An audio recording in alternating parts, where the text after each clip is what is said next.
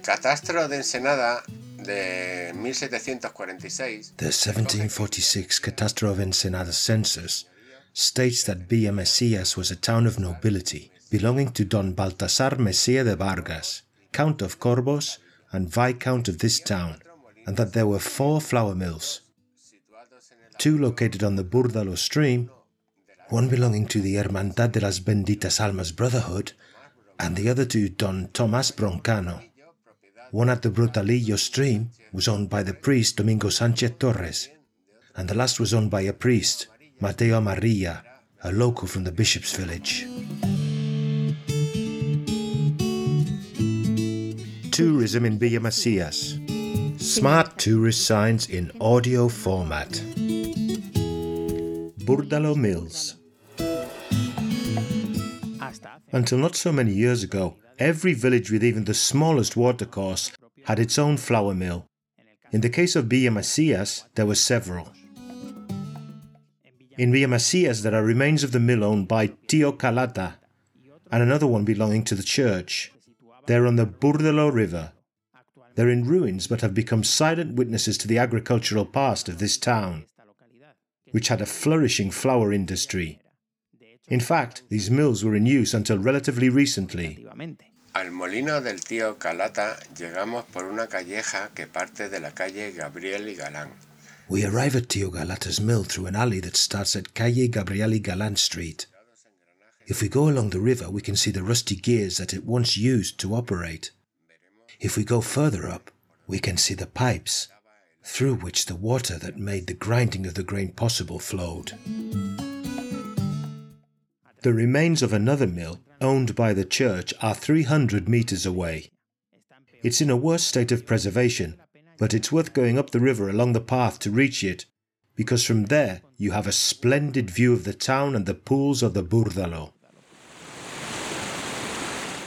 Both mills were driven by impellers and needed to have a constant flow of water, like that of our river, Burdalo. To do this, the water was diverted to the mill using an irrigation channel. El empleo de estos dos molinos para moler la harina supuso un gran avance The use of these two mills to grind flour represented a great technological advance for the municipality and nearby towns, such as Abertura and Puerto del Santa Cruz, both in terms of time spent on the work and in terms of savings in all kinds of effort. We must not forget that it was the most important industrial activity for society, given the importance it had and still has in the Extremadura diet.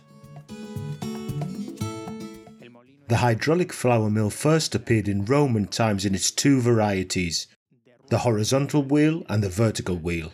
However, it was not until the modern age that watermill reached its maximum heights, until the middle of the 20th century, when technological development robbed it of its prominence.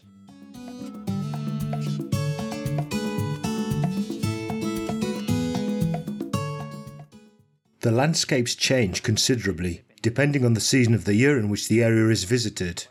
That's why it's recommended to do it in spring because of the explosion that occurs throughout the land, or in winter because of the appearance of the river, which is raging due to the rains, although it offers an incomparable setting to enjoy an amazing natural environment all year round.